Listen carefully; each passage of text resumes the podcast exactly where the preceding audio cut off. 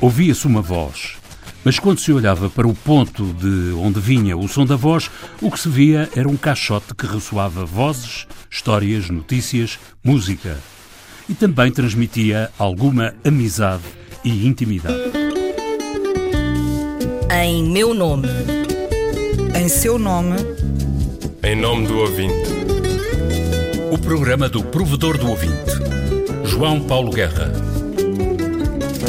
Já nos tínhamos cruzado no programa do provedor com a prosa do escritor português Manuel da Fonseca.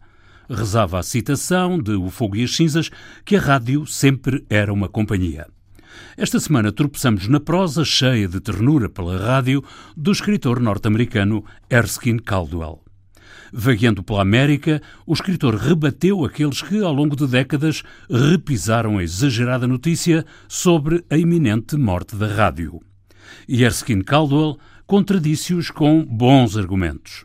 A rádio continua viva porque é humana e amigável. A rádio tem uma distinta personalidade humana devido ao seu amigável e íntimo tocatulá, ao calor humano que troca com os ouvintes. Escreveu Erskine Caldwell. É essa intimidade com o ouvinte que, na opinião do autor da Estrada do Tabaco, mantém a rádio sempre viva no ouvido, na mente e no coração dos ouvintes e acrescentou o escritor Erskine Caldwell, a voz da rádio tem uma personalidade amiga e íntima, como a de um velho camarada de confiança. Scan the front pages of your city newspapers and you'll note story after story of accidents happening to people on the streets, highways and right in their own homes. Mas voltemos a Portugal. Um dos primeiros profissionais portugueses que pensou a radiodifusão e escreveu sobre a matéria foi Fernando Curado Ribeiro. Ator de cinema, de teatro e de televisão, quase sempre em papéis de galã, o bom do Fernando Curado Ribeiro viveu entre a segunda e a última década do século XX. Versátil e polivalente, Curado Ribeiro entrou para a rádio como vocalista. Se eu bailar no meu batel, não vou ao mar cruel e nem lhe digo aonde vou cantar, sorrir, bailar, viver, sonhar contigo.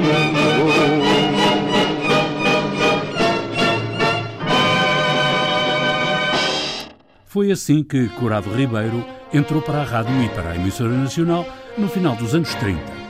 Curado Ribeiro desenvolveu carreira não só na emissora, mas também lá fora, em África e na Europa, e por cá na Renascença e no Rádio Clube Português. Eis mais uma vez o semanário onde se fala do que se lê e inteiramente dedicado à divulgação do livro e da cultura. Boa noite, este é o número 976. Uma casa sem livros é um corpo sem alma. Leia. Apesar de ser eh, um oficial de muitos ofícios, Fernando Curado Ribeiro guardava tempo para pensar e escrever e foi assim que nos deixou um livro precioso, editado em 1964 pela Arcádia. Rádio, Produção, Realização, Estética. A páginas 55 e seguintes desse livro, Fernando Curado Ribeiro cruza-se com as ideias do escritor americano Erskine Caldwell, de quem já hoje aqui falamos, escrevendo sobre a intimidade entre a rádio e os seus ouvintes. A mensagem da rádio é fraternal, escreveu Corrado Ribeiro, e acrescentou a comunicação radiofónica é íntima e disse mais, a rádio dirige-se a um auditório enorme, mas ao mesmo tempo fala para um só auditor, para cada um dos ouvintes. O ouvinte, que neste momento me ouve, sabe que é assim. Estou a falar para todos, falando para si. Voltaremos dentro de oito dias no mesmo comprimento de onda. Boa noite e não esqueça. Uma casa sem livros é um corpo sem alma. Leia. Fernando Curado Ribeiro foi do tempo das grandes vozes da rádio, contemporâneo, entre outros, de Pedro Motinho. Fui metido numa pequena cabine onde depois tantos e tantos anos trabalhei e foi-me apresentado por um rapaz, um, o Matos Ferreira, que era técnico de primeira e que era o encarregado de fazer os exames e saiu-me bem. Ou porque eu estivesse muito bem disposto, ou porque eu tivesse qualquer predisposição para a reportagem, que depois veio a confirmar. Foi das coisas que eu mais gostei de fazer na rádio. O que é verdade é que fiquei classificado em primeiro lugar. Pedro Moutinho foi outro grande comunicador. À frente do microfone, mantinha desenvoltura e elegância. Mas o que lhe deu mais visibilidade foi um episódio com imagem fora dos estúdios. Foi quando Pedro Moutinho, excepcionalmente para a ficção do cinema português, simulou um relato de futebol. Terminou agora a primeira parte do desafio. As equipas estão empatadas uma bola. Sporting 1, Porto 1. Um relato de futebol a fingir para o filme O Leão da Estrela e já que a oportunidade passou aqui ao pé, com vossa licença, vamos desatar aos pontapés no texto. Outro vai arrancar para o esférico, com o pé esquerdo, atira, golo! É golo! É golo! Gol!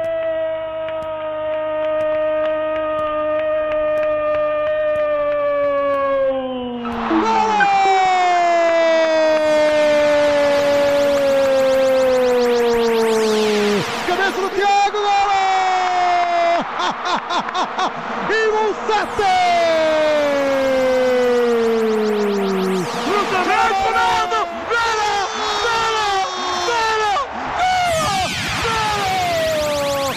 Gol capitão! Gol capitão! Sensação espetacular! É gol do nosso país! É gol de Portugal! É gol do Ronaldo! Vou lá! Eu vou lá! Eu vou lá ajudar! Eu vou lá ajudar a embrulhar a bola de ouro! Gol! há de ter havido pontapés em algum objeto redondo antes dos súbditos ingleses criarem o Football Association em 1863. O jornalista português da RTP, Carlos Daniel, até admite que os índios já jogassem futebol antes de Cabral chegar ao Brasil. E o escritor Mário de Andrade, no mesmo sentido, no romance Macunaíma, escreve que o futebol foi inventado pelos índios antes de Cabral chegar. Outros autores fazem referências a ruínas pré-históricas e citam registros antropológicos segundo os quais, na América Central, se praticava entre duas equipas um jogo parecido com o futebol. O ficcionista brasileiro Flávio Moreira da Costa acrescenta que a diferença entre o futebol atual e a pré-história era a bola, ou seja, a cabeça do capitão da equipa perdedora do jogo anterior. Carlos Drummond de Andrade, escritor brasileiro, no Sermão da Planície. Bem-aventurados os que não entendem nem aspiram a entender de futebol, pois deles é o reino da tranquilidade.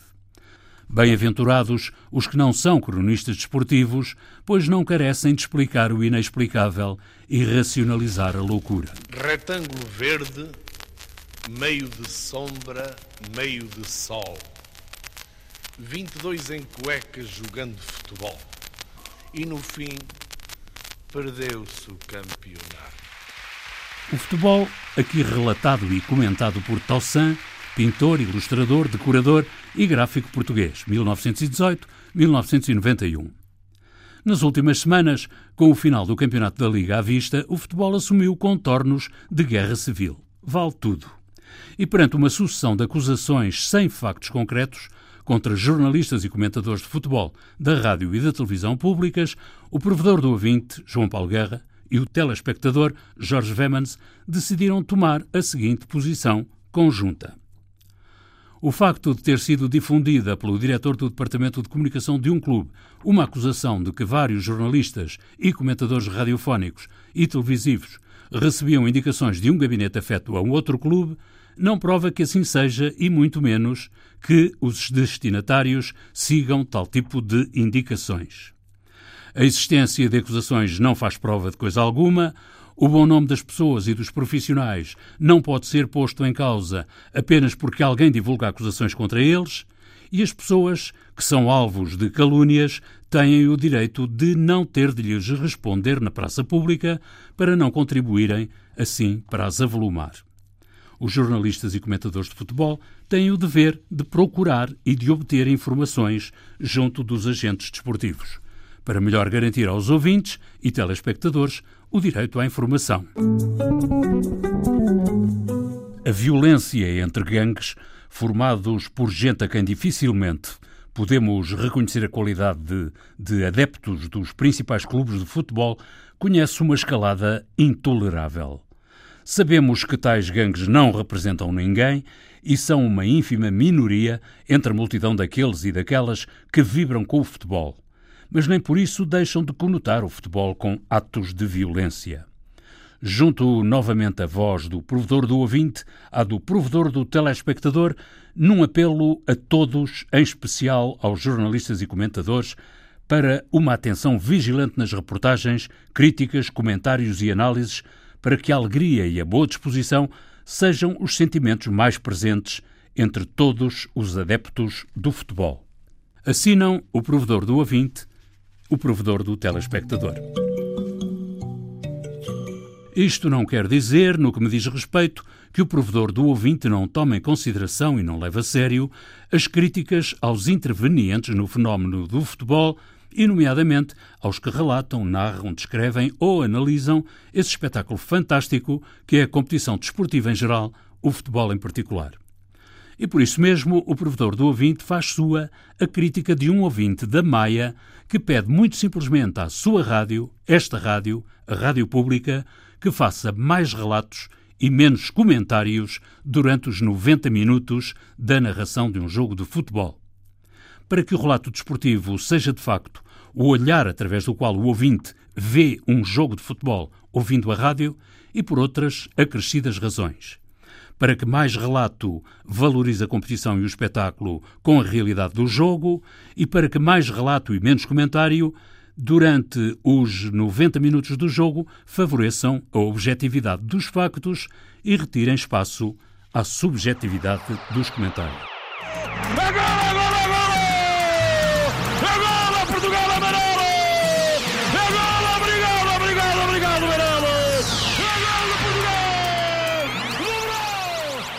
Ao ouvinte da Maia que lançou o desafio, mais relato, menos comentário, nos 90 minutos, junta-se o provedor e também a subdireção de informação da rádio que tutela o desporto.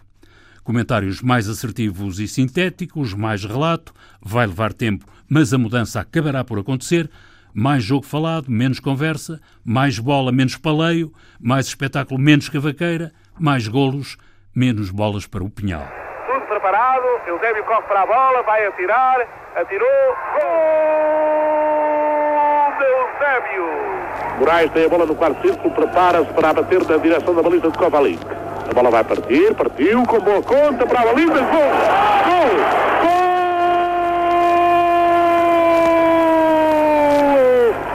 Gol! Aproxima-se da área, mete Eusébio, tira, fora, gol!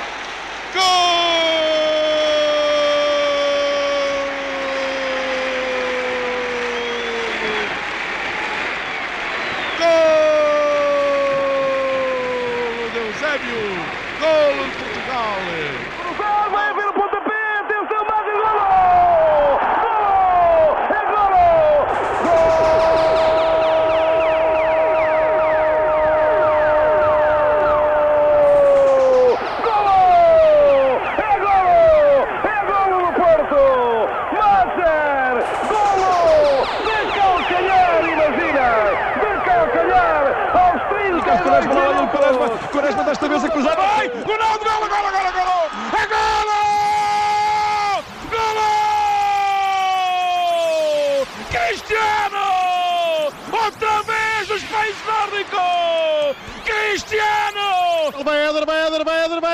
Chuta, chuta, chutou! Gol! Gol!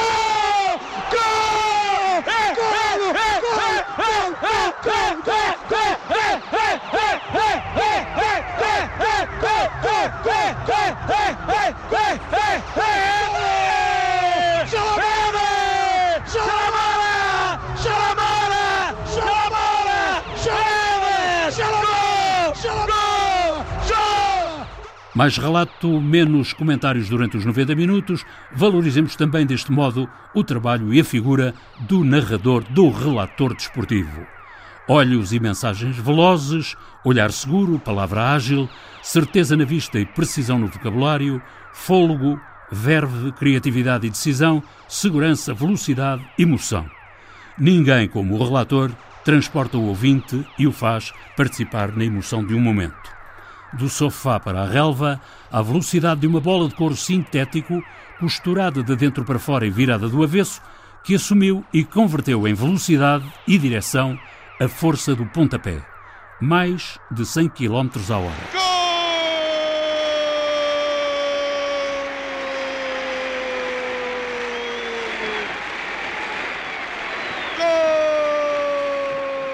Em nome do ouvinte, escreva ao provedor. O formulário está no site da Rádio e Televisão de Portugal, no apartado dos provedores. A música do genérico do programa do Provedor do Ouvinte é da autoria de Rogério Charras, interpretada pela guitarrista portuguesa Marta Pereira da Costa e o contrabaixista camerunês Richard Bona. Sonorização e montagem de João Carrasco, textos de Viriato Teles e João Paulo Guerra. Mas o árbitro anula o censo. Em meu nome. Em seu nome. Em nome do ouvinte. O programa do Provedor do Ouvinte. João Paulo Guerra.